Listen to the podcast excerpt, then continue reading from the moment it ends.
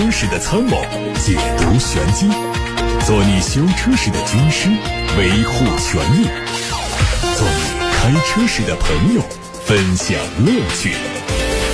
调频九二七，傍晚六点半，董涛说车，只和车友在一起。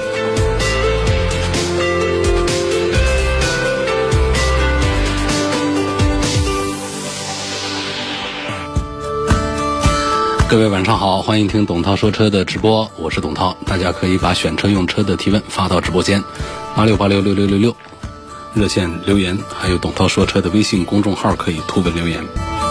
看新闻。刚刚从坦克品牌官方获得了坦克六百的车型手绘图。官方表示，新车采用了基于商务豪华定位的全新设计语言，开创了商务豪华新品类。动力部分用的是 3.0T 加 9AT 的总成。从手绘稿上可以看出，大尺寸六边形前进气格栅配合大量的平直线条的运用，彰显着浓浓的力量感。竖状分体式尾灯组搭配中央多边形牌照框区域，还有上方的坦克字母标志，辨识度非常高。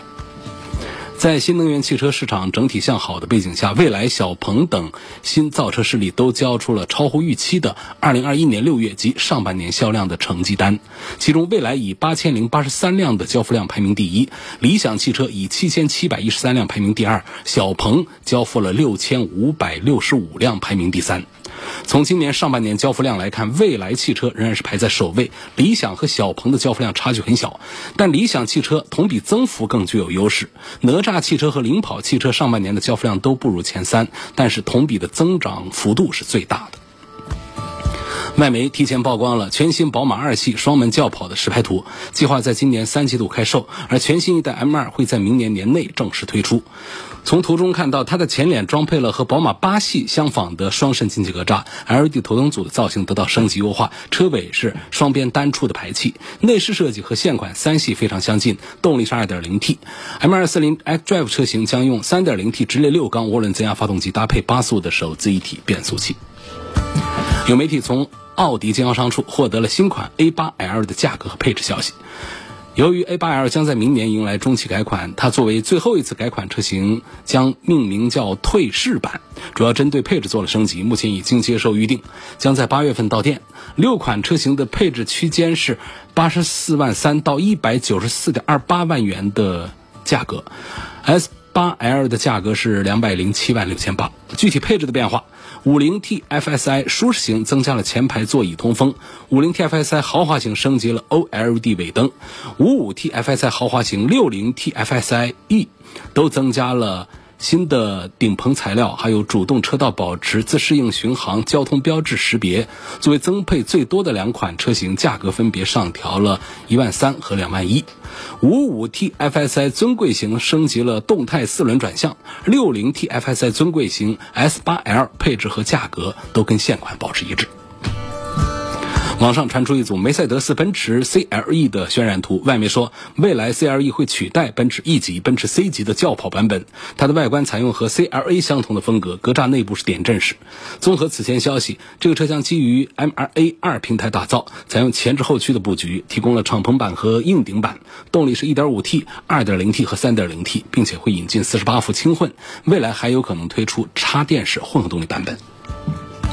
外媒还说，戴姆勒计划在今年九月的慕尼黑车展上成立一个新的业务集团，旗下的迈巴赫、AMG 和 G 级的子品牌都会加入这个集团。这个举措会降低营销成本，也是戴姆勒 CEO 康林松提高生产效率和盈利能力战略的一部分。现在还不清楚新集团会采用怎样的正式的公司结构。消息人士说，戴姆勒当前没有在新集团成立之后让它从母公司剥离的计划。一汽大众 ID.6 Cross 已经公布价格，接受预定，将在本月上市。五款车型综合补贴之后的价格是二十三万九千八到三十三万四千八。外观和 ID.4 Cross 高度相近，和上汽大众的 ID.6X 最大区别在于头尾灯组的款式。这车的长度是四米八九一，宽一米八四八，轴距两米九六五，定位是中大型 SUV，比不久前刚刚上市的揽境略小一点。动力方面有一百三十二千瓦、一百五十千瓦和两百三十千瓦三种版本，续航里程分别是四百三十九公里、五百一十六公里和五百六十五公里。五月底，长安汽车宣布，原来的长安未来新能源汽车科技有限公司更名叫阿维塔科技有限公司，将完全市场化运作、独立运营、独立发展，和华为以及宁德时代展开合作。第一款车型代号叫 E 幺幺，会在今年下半年发布，明年上市。根据疑似谍照和内部信息来看，E 幺幺并不是一款中规中矩的中型 SUV，它的尾部有明显的溜背感，而且底盘很低，更像是 Cross 版本的三厢轿车。此前，长安汽车在工信部申报了基于现款 CS95 打造的纯电动版，采用了华为的电驱。此举也被认为是在给 E11 进行上市之前的铺垫。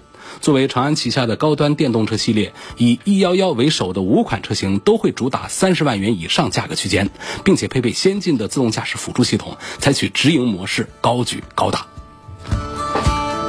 奇瑞汽车传出消息，新款瑞虎八。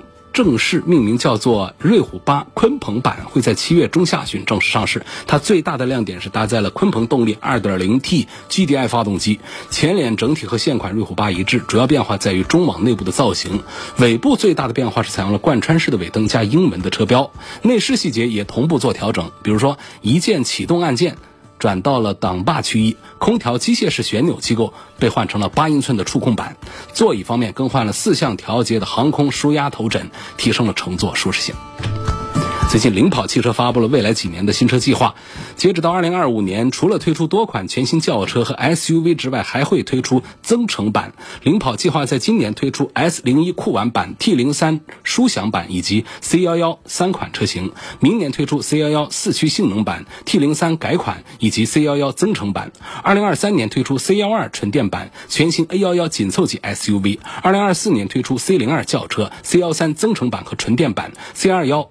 MPV，不难看出，领跑今年和明年的主要任务还是以交付为主，新车型还是现款在售车型的改款或者是新增。而从二零二三年开始，C 幺二、C 幺三、C 零二、C 二幺等新车型的推出，将进一步丰富自身的产品阵营。各位刚才听到的是汽车资讯。先看来自董涛说车微信公众号的后台，有位网友提问说：风阻系数对于车辆的动力有多大影响？主要是影响加速还是最高速呢？车辆达到多少速度以后才会受到风阻的影响？这个问题是不是大家好多人都忽略了？觉得这是不是不太重要啊？风阻系数首先讲呢，它是一个数学上的参数啊，就是在风洞实验下来确定的一个数据，又叫做空气阻力。这个汽车啊，它在行驶的过程当中会遇到各种各样的阻力啊。当气流流过车顶，并且到达车尾之后呢，它会形成一个真空低压区，然后前后有压差的关系，就会形成一个反力，然后就会阻碍车辆前进。这个风阻系数的大小呢，就取决于汽车的长相外形。风阻系数越大，那么它的空气阻力就越大。我们现在的汽车的风阻系数啊，常见的是零点二五到零点五之间。这是个什么概念呢？可能是比较虚的啊，这很难给大家量化来做一些比喻啊。所以这个就是讲呢，我们汽车在行驶的过程当中会受到呃空气的作用，围绕着汽车的重心同时产生几个方向的呃空气动力量。那就是对高速行驶的汽车都会产生不同的影响，有纵向的，有侧向的，还有垂直的。其中纵向的，呃，空气动力量是最大的，大概能占到一多半。所以说，汽车直线行驶的时候，它受到的空气作用力在行驶方向上的这个力呢，就叫做空气阻力。那比较好的流线型的那种汽车，比方说像跑车，它们的风阻系数呢，可以到零点二五左右。那么有一些赛车，它可以做到零点一五左右。好，说这些数字，这些风阻系数，这些空气的阻力，对于我们车辆的行驶，对于油耗有多大个关系呢？当汽车以八十公里的时速行驶的时候呢，就要有百分之六十的动力用来克服风阻，能想到吗？是不是超出了很多人的想象？以八十公里的时速行驶的话，汽车的百分之六十的动力不是用来直接往前跑的，而是用来克服风阻的。然后随着车速的递增，这个比例还会再上升。如果说车速超过了每小时两百公里，就要有更多甚至超过百分之八十五的动力输出是用来克服空气阻力的。那么空气阻力风阻每下降百分之十呢，油耗可以节省约百分之七左右。不同的车型风阻系数都不尽相同，虽然说仅仅只是相差小数点儿一两位，但是油耗表现区别是非常明显的。从理论上讲呢，在外界条件不变的情况下，风阻系数越低，车辆就会越省油。此外呢，也跟发动机、变速箱、轮胎等等其他因素都有关系。所以各位平时。喜欢飙车的消费者买车的时候呢，尽量的选择风阻系数比较低的车型，它可以让你更小排量、更小动力的车型获得更好的提速，同时也可以有效的降低一些油耗。所以我们看到汽车厂家的各种广告宣传当中，最常见会说到车身的尺寸之外，说到发动机的马力和扭矩数据之外，在说到它的刹车距离之外，一定会加上一个什么呢？风阻系数，尤其是那些风阻系数做的比较好的，只要是低于零点三的，都算是做的好的，都会宣称自己我的风阻系数做到了零点二八，我的做到零点二六等等。那么通常风阻系数超过零点三的呢是多数，那一般来说呢就不太好意思宣传自己了。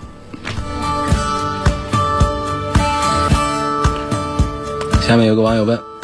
沃尔沃的 x C 六零哪个版本的性价比高一些啊？平时上下班用，偶尔自驾游一下。那综合性能对比一下 x C 六零跟宝马的 x 三呢，跟这个 x 四这些做对比，还对比一下 V P 八插电混动和普通版。另外呢，还要说领克零九，这到底是要买什么呀？这个怎么看这么多车还没有焦点啊？我们回答第一个问题好不好？沃尔沃的 x C 六零相对于宝马 x 三来说，它的价格便宜一些。如果一定要说性价比的话，实际上是沃尔沃的 x C 六零的性价比要高一些。那么从两个汽车品牌的知名度来看，显然是宝马略胜一筹，因为宝马的发展历史比较久远，也属于 BBA 一线豪车品牌，自然是比较有名气。沃尔沃也是一个历史悠久的北欧品牌，但是进到中国的时间晚，品牌知名度远远不如宝马。那么被吉利收购之后呢，才慢慢的被中国人所熟知。这些年的发展趋势也是非常的迅猛，但是它跟宝马比还是有一大段的距离的。然后我们看到，在外观内饰上的风格呢，宝马叉三是成熟稳重，沃尔沃的风格是偏向简约文艺。不同消费者的身份，他选择的汽车也不大一样。两个车的内部的差距是非常大，一个是成熟稳重，或者叫。带着一些豪华时尚，而另一个沃尔沃呢也是时尚，但是更多的是简约和文艺的那种风范。然后在配置上的差异呢，沃尔沃 x C 六零显然是比宝马 x 三是要优秀一些的，很充足、很实用。汽车内部用的材料，沃尔沃是更有质感一些。然后从空间和配置上啊，整个是沃尔沃的 x C 六零是完胜，胜过了。宝马的叉三，最后看他们的维修问题，宝马技术含量要略高一些，质量要求也严格一些，所以后期的维修呢不会很频繁，而且价格也不贵。那么沃尔沃叉 C 六零的保养问题呢，它呈现出来弊端就多一些，因为它的专修点也少一些，维修费用也高一点，贵一点。所以总体来讲呢，个人还是觉得宝马叉三比较靠谱一点儿。毕竟四十万左右级别的车，更多人还是会比较注重品牌效应，注重保值，注重大众化一点的啊，所以。至于说是买一台呃人所皆知的销量更高的宝马叉三，还是买一台比较小众、比较低调、比较内敛的呃沃尔沃叉 C 六零呢？还是看各位的个人的喜好了。陈先生说：“我之前看上了 2.0T 的本田 URV，现在缺货要等，所以打算买别的车，我不知道怎么选。”希望推荐一下同价位和 URV 一样经济实惠的轿车 SUV 都可以。URV 所在的尺寸和价格区间呢，跟它短兵相接的呢，还是这个丰田的汉兰达这样的车。其实相对讲呢，我认为还是 URV 以及冠道啊，他们在这个舒适性上，包括在性价比上的表现要更好一些，驾驶的感受上也是这样。汉兰达的优势呢，就是它的市场知名度更高，保值更好，然后也是一车难求的局面。所以，如果说 URV 不好买，你看一看冠道，URV 和冠道都不好买，你就看一下汉兰达。在日系的这三个车当中选呢，你是属于主流的一个消费，怎么错都错不了哪儿去。那么相反呢，我们福特家也有类似的产品啊，还有这个别克家、大众家都有类似的二十几万的大尺寸的 SUV。但是讲综合的舒适性啊、节油啊、质量稳定性、保值啊、保有量啊等等各方面说的话呢，还是这几个车要更强一些。而且排前面的恐怕汉兰达目前仍然还是冠军，还是拔得头筹的。啊，URV 也好啊，冠道也好是跟在后面的。有问斯巴鲁的新款傲虎值不值得买？跟奥迪 Q 五来做比较。用车是在宜昌和恩施，环境会有山路，冬天会遇到雪天。我就请问你那儿有没有斯巴鲁的店？维修方不方便？不赞成。斯巴鲁现在的形势太差，一个是技术更新慢，二个是整车销量差，三个是这个网点比较少，然后维修费用高。总之是不值得多看。那跟奥迪的 Q 五在一起比较的话，怎么买 Q 五它都错不了太远。希望评价一下本田皓影的混动版有哪些优点和缺点。缺点说开它你不要想它能开多好的这个这个动力感受，它是办不到的。因为即便是它有这个电机加持，这个车开起来也还是比较温和的。然后剩下的，我觉得基本上都算是它的优点，就是首先呢，舒适性在；第二个呢，节油的节能的表现在；第三个呢，就是价格真的是呃不贵。皓影呢跟 CRV 其实是一个车，一个是广汽本田生产，一个是东风本田生产，那很多东西都是通用的。我觉得现在还是 CRV 推荐起来我更加的有底一些。皓影也是一个很不错的车。同样一个车在不同的合资工厂生产，很难有像皓影销量有这么高的。那其他的很多就是一家的产品销量高，另一家产品就会销量很低，就一直干不过。你比方说像同样是广汽本田和东风本田，广汽本田生产一个雅阁，那东风本田生产一个 Inspire，那 Inspire 呢，它的销量上的差距就要大一些。但是广汽本田的皓影呢，跟东风本田的 CRV 相比的话呢，销量区别也大。但是皓影的销量好像也得过万，这也是非常不错的一个数据。所以我觉得皓影和 CRV 都是相似的，我推荐 CRV 还是要更多一点。在董涛说车微信公众号的后台，有一位网友问：思域的 CVT 变速箱怎么样？能不能暴力驾驶呀？会不会打滑厉害？发动机说是很强劲。不可能的，这发动机能够有多强劲呢？这是网上炒的那些段子，说是思域见谁秒谁，它的绝对物理速度就在那儿，八秒多钟的提速，对于一台紧凑级的 A 级车来说呢，这是一个很不错的一个成绩。但是呢，在马路上讲，这肯定不算是什么快车。应该说八九秒钟的这种提速的话，在我们的很多的中级 B 级轿车上，这都要进入一种标配的状态了。只是说作为紧凑型的车，A 级车来说，这是一个不错的一个数字。肯定在街上不能说这是发动机的动力有多强劲，它最快的 1.5T 就得八秒多钟。那如果说是它的这个低功率的、低排量的像 1.0T 的三缸机，那提速呢就属于比较慢的了啊。所以只是开起来还是比较顺。为什么呢？CVT 变速箱，这就涉及到它的第二个问题，会不会打滑厉害？CVT 变速箱的原理呢，它是无级变速。就是它通过钢带在两个轴之间来通过不同的这个半径来出现这个速度比的变化，所以它是一种非常线性的动力输出，驾驶的时候比较平顺。那如果我们要激烈的驾驶它的话呢，打滑肯定是得有，不然那就不叫 CVT 的变速箱了。所以打滑肯定是有。那么第一个问题说 CVT 的暴力驾驶怎么样？这得看用的是什么材料。那本田的 CVT 变速箱呢，金属用料还是比较强大的。呃，传说中都是可以激烈驾驶，但是呢，虽然说是可以，但是呢，这个 CVT 变速箱本质上还是一个偏省油的设定。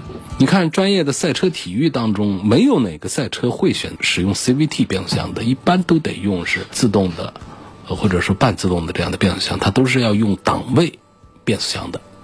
无级变速箱是无档位的，你看到的说是八速的、几速的，那都是模拟出来的一种变速，它本身是不带档位的。无级变速箱 CVT 呢，在日系车上用的是最多的。它的优点，第一个呢，就是它没有自动挡变速箱的传动齿轮，在换挡的时候呢，毫无顿挫感，而且因为是线性的动力输出，驾驶的时候很平顺。第二呢，就是无级变速箱的档位设计，它很自由，相比传统的变速箱来说呢，它可以做很多的档位出来，无限多，无数个档位，无级。传统它传动系统当中的各种。这个齿轮比和性能呢，它都容易达到。第三呢，就是无级变速箱的机械效率比较高，打滑那是你猛踩油门才会打滑，你不猛踩油门，大多数情况下是那种正常的驾驶，不管加速还是减速啊，它传动过程当中机械效率会很高，发动机的油耗也就会变得比较低。这是回答这位朋友关于思域的 CVT 变速箱的话题。下一个问题。说希望对比一下大切诺基和途锐，从操控性、公路越野、后期保养、保值空间等等来说，哎呀，这个事儿要展开说嘛。这大切诺基还是不做推荐。虽然说优惠过后确实是够便宜，本身的官价呢都围绕着五十几万起的，然后呢终端再来一个优惠，那确实是很划算，那动辄十来万的优惠，也就是说四十几万买一个进口的一个。中大型的配置非常丰富的一个 V6 发动机带中差锁四驱的这么一个 SUV，理论上讲呢，还能把它划分到豪华 SUV 当中去。但是呢，你坐进去是真不觉得豪华，跟个二十万的车是差不多的那种内饰的用料啊、做工那种感觉，就是看配置表看得让人心动啊。V6 八 AT 四驱，再加上中差锁。都是作为标准配置，高低可调的空气悬挂，再加上各种驾驶模式的切换，还有其他的一些舒适配置，就不用说了，皮座椅呀，那些中控屏啊，数字化的一套东西，你看这个配置表都行。但是你要拉开车门，坐进车里去啊，就告诉你说这是四十几万，你都不想买，就这么神奇个事儿。再加上这个车呢，口碑也不好，那吉普的车也爱坏。虽然说大切诺基和大众的进口的途锐呢，它们都是属于高端 SUV 当中性价比非常棒的。但是呢，大切诺基更便宜，不意味着它性价比更高。不是说谁的价格便宜，谁的性价比就高的。有的车还加价，恨不得大家还觉得它性价比高呢。那么这相对讲呢，多个十几万块钱，我们来买途锐的话，那途锐呢，它给人的是一种反差，就是你看标是个大众。但你进去摸它哪儿哪儿看它哪儿哪儿啊，就是那种高端豪华 SUV 的印象是非常的突出的，很精细，整车的做工还有行驶的品质各方面都还是很不错的。它不像大切诺基，你要是开切诺基的话，你也会觉得很好。开大切诺基，尤其是在一些不好的路段走的话的，它的通过能力啊，它比途锐要更加强大一些。呃，公路舒适性也都表现不错。但是呢，就是。质量稳定性和内饰的这种档次感，就让它自降身价，只能是便宜个十几万了。所以我倒是建议呢，多花十几万块钱来买途锐。那这位朋友还说，希望推荐一个配置，途锐里面当然我会推它的 V 六多一些。底下的三款呢，一个是动力上是要弱一些，另外呢，相对应的很多的配置也都取消掉了，所以本身它的价位就不高，又优惠那么大。我们花个六十几万来买它一个进口的途锐，实际上确实还是很不错。那么其实说到这儿之后呢，我们又会继续往上想一想品牌，是不是还有一个奥迪的 Q 七？其实呢，奥迪的 Q 七啊，跟这个大众的途锐呢也是差不多的回事儿，但是呢，品牌上呢就没有刚才说到的那车上是一个大众的标的这么一个一个意思了。虽然说价格上呢确实是要贵一点。但是在做工啊、设计啊各个方面，它又有了一个新的一个高度了，而且车身的尺寸看起来也更加的大方大气一些。好，当然这不说了，毕竟呢，再往上看的话呢，还有奔驰的，还这些宝马的这些也都有了的 GLE 呀、叉五啊这些都来了。其实叉五呢，目前仍然是在一线豪华 SUV 当中的销量王，是大家的认可度是最高的。那总之呢，在这位朋友提的进口的途锐、进口的大切之间，我们不因为大切诺基便宜十几万就觉得它性价比高，还是赞成在买性价比比较高的产品当中来选途锐。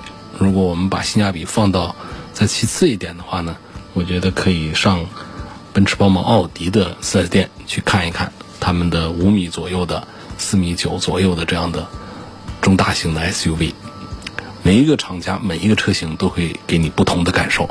我们不要停留在就看了一下配置表啊，我觉得奔驰、宝马、奥迪的贵了点儿。哎呀，这个进口大众途锐和吉普的好便宜，但车也这么大，配置也这么高，也都还是性能各方面都还行的，所以他们性价比是不是好一些？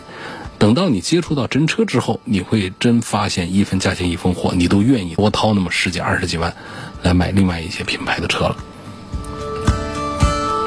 下一个问题问到的是荣威的 MX 八跟传祺的 M 八应该怎么选？哎呀，这个就不用考虑荣威的 MX 八了吧？一个月销几百台，那传祺的 M 八呢？一个月销好几千台，那就是一个零头。荣威的 MX 八只是一个传祺 M 八的一个零头，所以传祺的产品做的还是比较成熟的，而且产品线非常的丰富，而且网络啊，整个销售的形式啊，都是蒸蒸日上的这种局面。所以就像。我们投资一个项目，或者说买一个股票，或者干一个什么样的，买个车也是一样。我们应该是，往这个势头更好的品牌里面来做选择。捷豹的2021款的 X1L P250 怎么样？现在小毛病还多吗？还不是那样。这毛病的提升呢，它不仅仅是说我对于我们的质量管控体系啊做一遍梳理，出一些条款。它就可以解决的，它来自于一个就就是企业的自身的造车文化。你比方说和日系车比，它整个的文化体系不一样。第二个呢，就是从它的零部件的供应体系，你都很难说一次性的把它整个的把它做起来。说为什么丰田的车质量稳定性好？丰田它连零部件很多都是自家生产，用了自家的一套管理体系。那我们其他品牌呢？尤其我们像中国的自主品牌。生产自己零部件的厂家很少，通常来说呢，就是几大车间，呃，没办法的车壳啊，这底盘系统，甚至底盘系统有的都用别人家的啊，底盘系统，发动机常用别人家的，也少有自己家研研制的。然后就是涂装啊、组装啊，就这样几个大盒子里面就组成了一个汽车的一个生产体系。那么大量的零部件呢，其实都是采购的。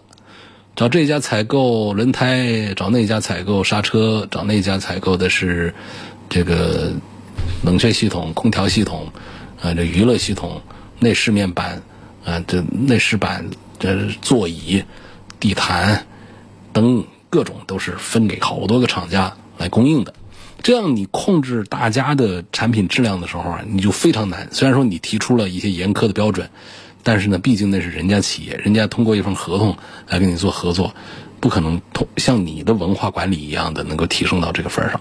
所以在这种情况下，你会看到丰田，它都是大量的零部件呢，它都是自家造，它就用了同样的一套体系来管。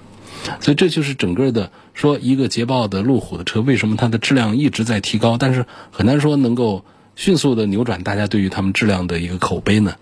就是这个。转变，它是一个非常缓慢的过程，它是有文化层面的、有体系层面、有供应链这个层面，整个的这个体系之下的一个产物，它不好那么快的做出变化。